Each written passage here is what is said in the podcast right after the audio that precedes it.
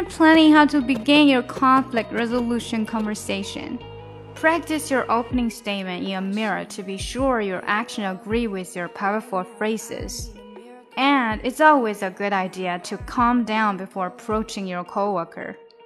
It's Tuesday again, and we are reading powerful phrases for dealing with difficult people.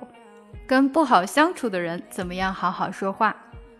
I can See you over there staring at you. 更详细的讲解，请点击我的名字查看听力阅读专项提升。关注公众号 ES Post，每天接收跟读推送。Well, it's probably not my place, but I'm gonna say it anyway. Cause you look like you hadn't felt the fire, had a little fun, hadn't had a smile in a little while.